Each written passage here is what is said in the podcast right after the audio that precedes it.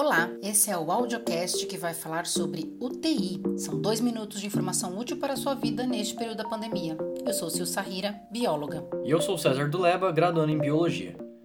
Estamos em meados de junho e nove estados estão com mais de 80% das UTIs lotadas. Oito capitais têm mais de 90% de seus leitos ocupados e algumas cidades já atingiram a lotação máxima.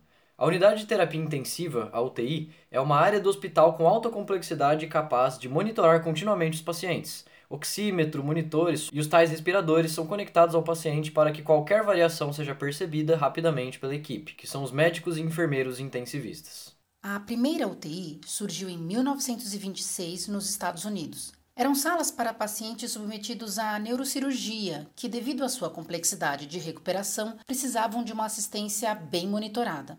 As UTIs têm classificações: infantis, para transplante, cardiológico e por aí vai. Desde o início da pandemia, os hospitais de todo o Brasil organizaram seus leitos para atender pacientes com Covid-19 e eles foram equipados, assim como os hospitais de campanha que também receberam esses equipamentos.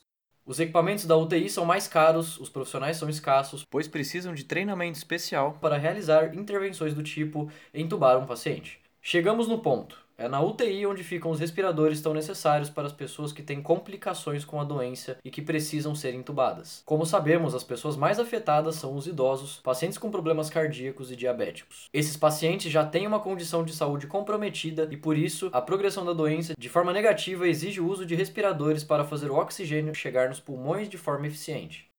Por isso, a lotação das UTIs é um fator que deve ser levado em conta para monitorar a gravidade de uma doença ao longo dos próximos dias, esse índice será usado para a flexibilização ou não da quarentena. Fique em casa.